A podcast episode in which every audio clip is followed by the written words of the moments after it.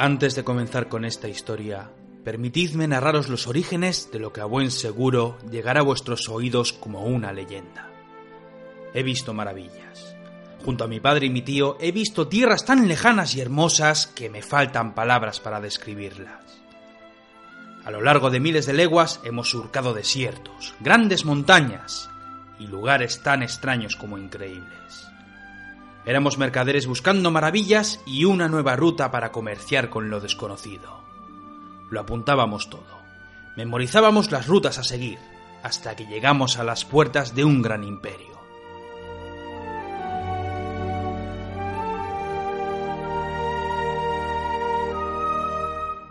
Fue allí donde conocimos a un gran emperador, al cual servimos con obediencia durante muchos años. Y la capital, Ah, la capital. Nunca vimos algo igual. Miles de casas asediando un gran río que transcurría por la urbe. Miles de puentes unían las dos orillas, dando encanto a una gigantesca ciudad. El palacio era inmenso. Oro y piedras preciosas lucían brillantes en las paredes. El emperador nos quiso a su lado. Nos hablaba de sus tierras y de sus vasallos. Contaba historias sobre la inmensidad de su imperio, pero siempre lo empequeñecía al hablar de las tierras que había conquistado su abuelo. Kublai Khan, como así se llamaba el emperador de Oriente, contaba maravillas acerca de su ancestro. Yo quise saber más sobre su pasado, y por ello memoricé sus palabras.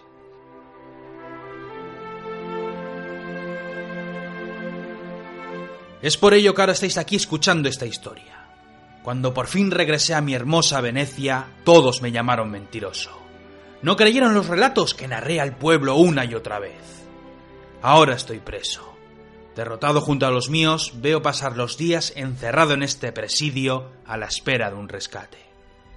Conmigo está un compañero ducho en el arte de la pluma, quien escribirá para todos vosotros aquello que os tengo que contar. Sois privilegiados. Los míos no creyeron las historias de Oriente, y por ello no quise contar nada más. Esta historia es para vosotros, para que toméis conciencia de un personaje que sin lugar a dudas será recordado por la historia. Se llamaba Genghis Khan.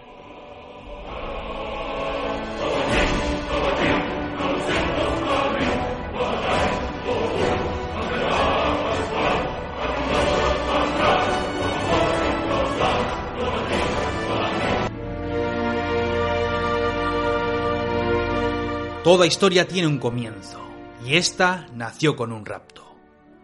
Dicen que un gran grupo de jinetes cabalgaron por la estepa sedientos de botín. Eran nómadas vecinos, miembros de la tribu Borjillin, asentados en el valle del río Onon. Su líder, el jefe del clan Kiyat, se llamaba Yesugei. Las tropas mongolas irrumpieron en tierras de sus enemigos, los Merkit, dieron muerte a cuantos se les supusieron y tras la contienda dieron buena cuenta del botín. Muchos fueron hechos prisioneros, pero los ojos de Yesugei solo contemplaban la hermosura de una mujer llamada Oleum.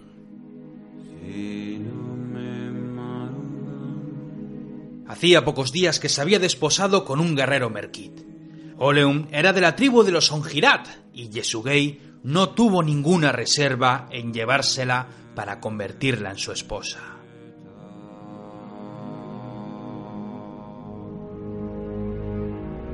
Y así pasaron los años. La vida de la estepa no dejaba sitio para los débiles. Los clanes vivían de los animales. Aquellas tribus, cercanas a pueblos y ciudades sedentarias, comerciaban con productos para conseguir verduras y todo tipo de alimentos de los que carecían sus tierras. Las verdes praderas de hierba alta no tenían fin. Pequeños bosques y colinas deformaban la estepa. Inviernos fríos que acababan con buena parte del ganado.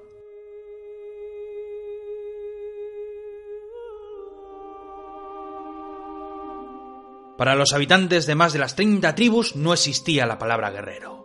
Cualquier hombre con edad para combatir era apto para las luchas tribales asaltos rápidos o emboscadas donde la necesidad de botín empujaba a los clanes a combatir en tiempo de campaña. Las tribus se fortalecían con la guerra. Un gran líder que venciera en muchas batallas se haría cargo del ganado conquistado.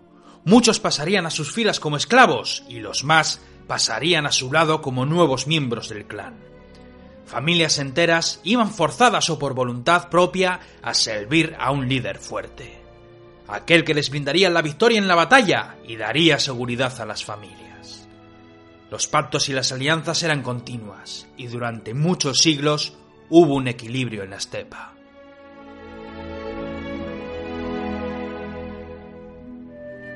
Sin embargo, todo cambiaría con un nacimiento.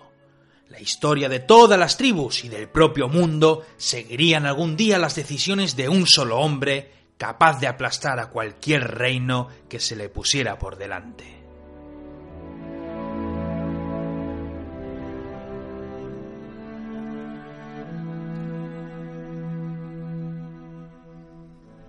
Yesugei tuvo una vasta prole. Sin embargo, aquel destinado a reinar en el mundo nació antes de que su padre pudiera verlo. Yesugei regresaba de una campaña. Había combatido a las tribus tatar, logrando una gran victoria. Cuando llegó a su clan, llevaba consigo un gran botín, además de un buen número de enemigos capturados. Entre ellos estaba el líder del clan enemigo, llamado Temujin, aquel que combatió sin miedo, demostrando ser un poderoso rival. Yesugei lo admiraba, y cuando regresó para ver a su esposa, descubrió que ésta ya había dado a luz un niño. Alzándolo para que todos lo vieran, le puso el mismo nombre que su enemigo. Desde entonces, aquel niño sería conocido como Temujin.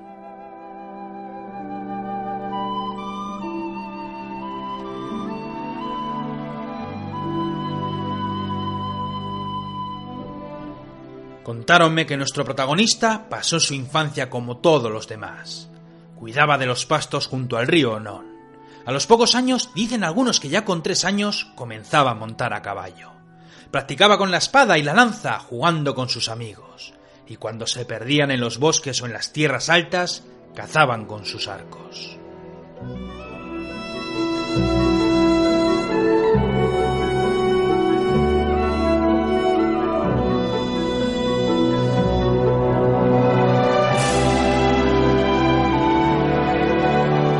Cuando cumplió los ocho años, Yesugei comprendió que llegada era la hora de buscar una futura esposa para su hijo. Montados a lomos de sus pequeños corceles, el grupo se puso en marcha. Yesugei quería forjar futuras alianzas, y por ello pensó que lo mejor sería que el joven Temujin tomase por esposa a una joven del mismo clan que su madre.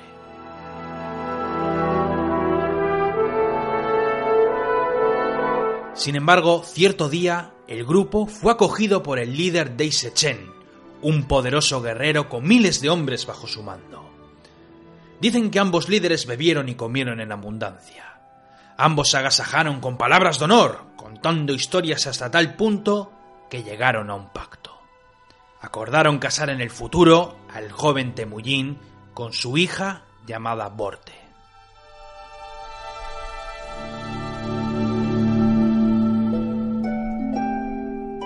Todos parecían complacidos con aquel acuerdo.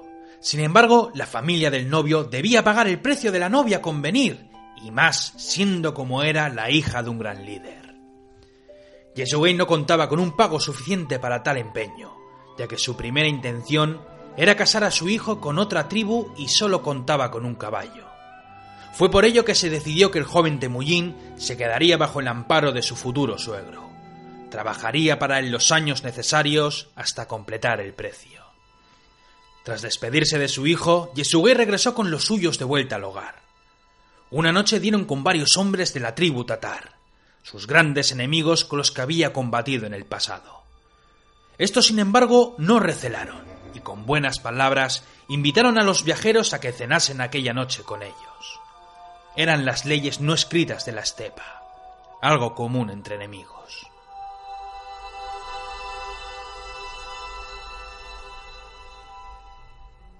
Tras cenar y beber en la abundancia con la nueva compañía, algo sucedió. Al día siguiente, tras abandonar los tatar el campamento, Yesugei comenzó a encontrarse mal. Aquellos síntomas iban en aumento y todos dieron por muy cierto que su líder había sido envenenado. Moribundo, ayudado por los suyos, Yesugei logró llegar al campamento. Una vez allí dio sus últimas órdenes antes de expirar.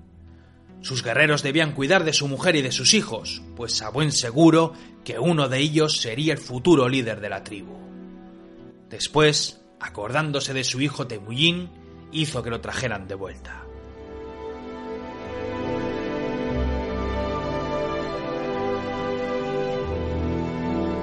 Tras su muerte dejó dos viudas, Oleum y una concubina, seis hijos y una hija. Ninguno de sus varones era aún mayor de edad. Cuando Temujin regresó con los suyos, se celebró un gran funeral por el líder caído. Al día siguiente, con las luces del alba, todos los nómadas levantaron el campamento, abandonando la familia del fallecido. Oleum suplicó una y mil veces a los guerreros. Quedaos, les decía, en poco tiempo alguno de mis hijos llegará a edad adulta, y éste gobernará nuestra tribu. Todo fue en vano. Las familias se sentían vulnerables. Sin un líder fuerte, la tribu estaba en desventaja. Bueno será partir con nuestras posesiones y dar con un líder poderoso.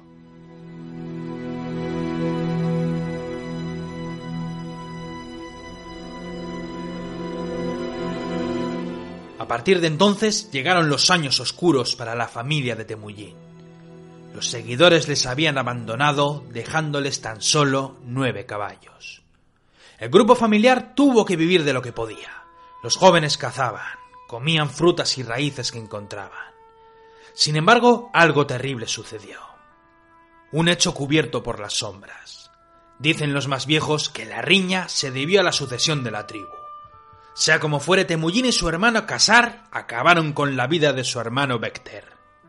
Sobre Bekter contaban como siendo muy joven era de fuerte temperamento y cruel con sus hermanos. Decían de él que amenazaba a Temujin. Juraba que cuando llegase a los 15 años tomaría por esposa a Olium para convertirse en cabeza de familia. De ser cierto aquello, aunque Temujin fuese mayor que él, Bekter podría hacerse con el puesto.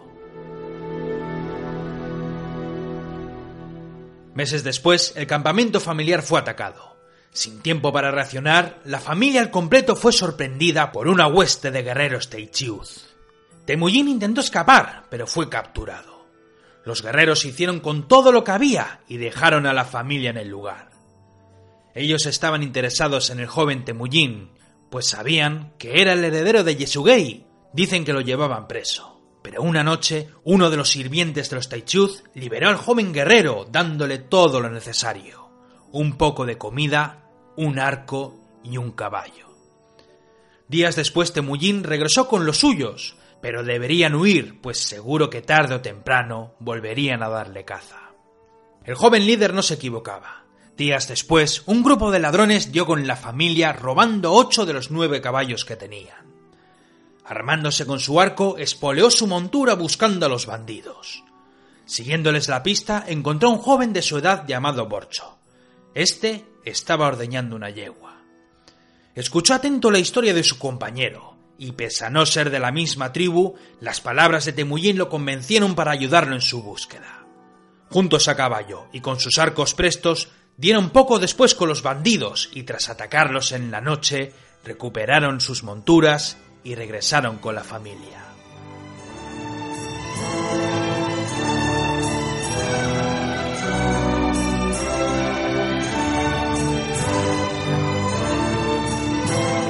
Fue en ese momento cuando se forjó una amistad eterna con su nuevo amigo, y poco después, este último abandonó a su familia para cabalgar con Temujin, convirtiéndose en su Nohor, su primer seguidor.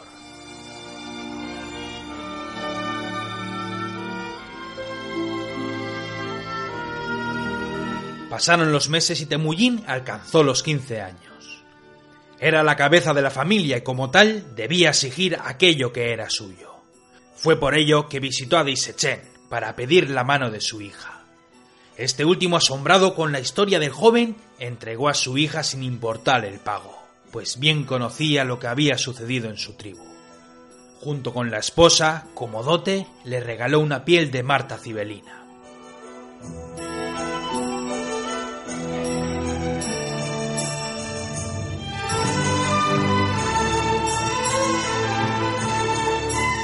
Tras la ceremonia, la pareja siguió un nuevo rumbo.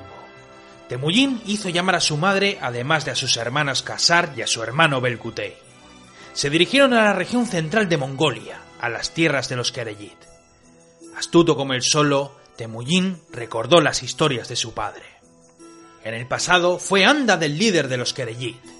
Un Anda era un hermano de sangre, un lazo de unión más allá del familiar, pues los dos guerreros lo habían decidido por mutuo acuerdo. Una vez allí, conoció a su líder, llamado Togril. Este le contó cómo en el pasado Yesugei le había ayudado con sus guerreros para recuperar el poder perdido tras haber sido derrocado. Temujin, tras escuchar la historia, le dijo que lo consideraba como un padre, y como era tradición, le entregó la dote de la boda. Con aquel manto en sus manos y lágrimas en los ojos, Togril quiso aceptarlo como su hijo adoptivo. Así lograría tenerlo como sirviente, y quién sabe. Si la sangre de su padre corría por sus venas, sin lugar a duda contaría con un gran guerrero entre sus filas y un posible gran líder para las campañas militares. A partir de entonces, la tribu de Temujin y los pocos hombres que lo seguían acamparon cerca de su nuevo señor.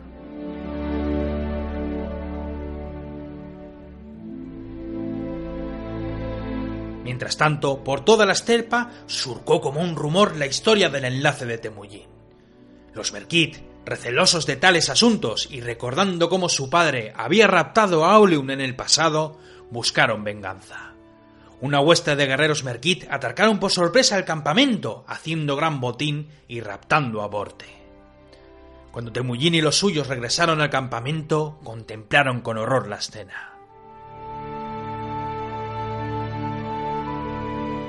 Otro guerrero habría mirado a otro lado. Otro señor habría negociado. El ejército merquite era grande y poderoso, pero Temujin sabía que aquello no podía quedar así. Fue por ello que preparó a sus hombres y cabalgaron hasta donde estaba su señor Togril. Este último escuchó las palabras de su hijo con temor. Le pedía ayuda. Como vasallo y leal servidor, quería que cabalgase a su lado para recuperar a su mujer. Por dentro Togril se frotaba las manos. Un casus belli para atacar por sorpresa a sus enemigos y hacer buen botín. Levantándose, miró a su hijo a los ojos. Con una mano en el hombro le dio ánimos. Hijo mío, cabalgaré contigo para vengar esta afrenta.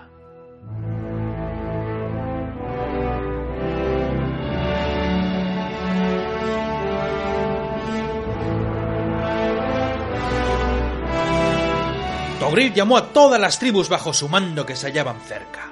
En pocos días cientos de jinetes llegaron fieles a la llamada de su señor, entre ellos el gran líder Yamuka.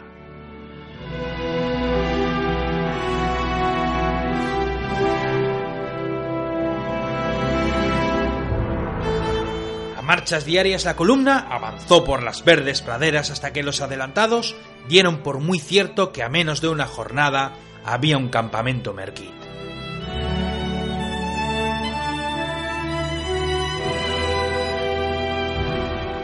Tomando la oscuridad de la noche como velo que los hacía invisibles del ejército enemigo, avanzaron esperando las primeras luces del alba.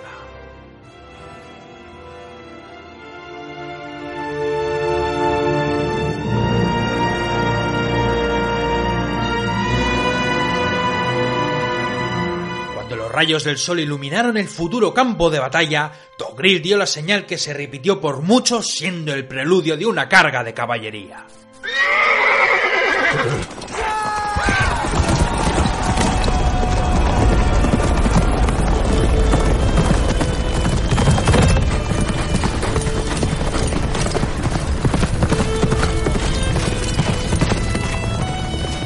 Sorprendidos y asustados, los Melkit fueron puestos a defender a los suyos sin orden y sin estrategia.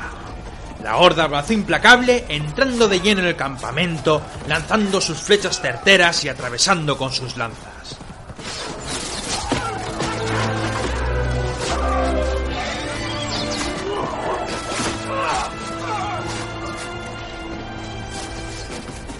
Líder Merkit y algunos leales huyeron con lo puesto a uña de caballo mientras miraban cómo sus tiendas eran saqueadas y sus hombres eran ejecutados.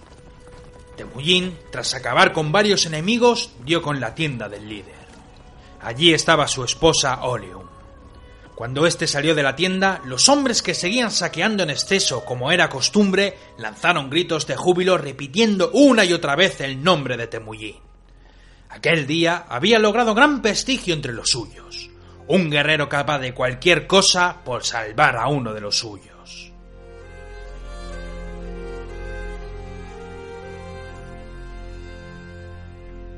A la noche, al amparo de las hogueras, los hombres reían y festejaban la victoria. La campaña había sido todo un éxito, y todos y cada uno regresaron a sus casas con grandes beneficios del saqueo.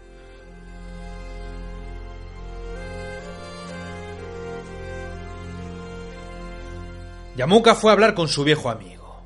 Ambos, Temujin y Yamuka, habían sido grandes amigos en el pasado cuando apenas eran unos niños. Cortaron sus manos para unir su sangre como hermanos realizando el juramento de Anda.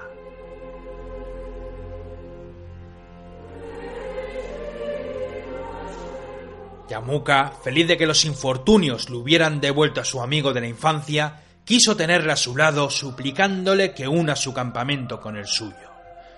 Temujin aceptó, y una vez más renovaron su juramento de Anda. Durante año y medio, Temujin sirvió a su amigo con lealtad. Sin embargo, algo pasó. Yamuka era vasallo de Togril y él lo era a su vez de Yamuka. Cualquier otro líder se habría conformado con servir a sus amigos y envejecer de buen arte, haciendo la vida con los ricos botines que obtenía en las diferentes campañas. Sin embargo, Temujin era diferente. El abuelo de Kublai Khan era ambicioso y sabía de sobra que si quería prosperar como líder hasta llegar a ser tan poderoso o más que el propio Togril, debía tomar su propio camino.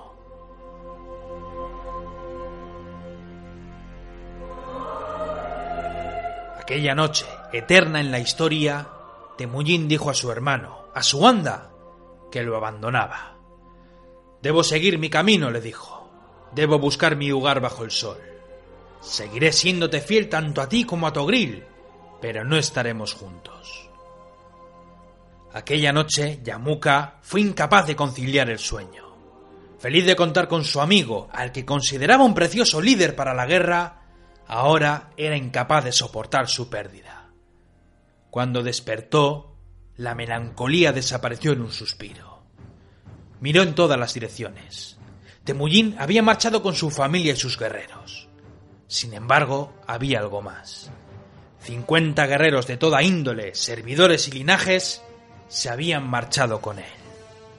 Para un líder, que algunos de sus hombres pasasen a servir a otro, solo podía significar que éstos lo consideraban más fuerte que el anterior. La ira comenzó a consumirlo por dentro.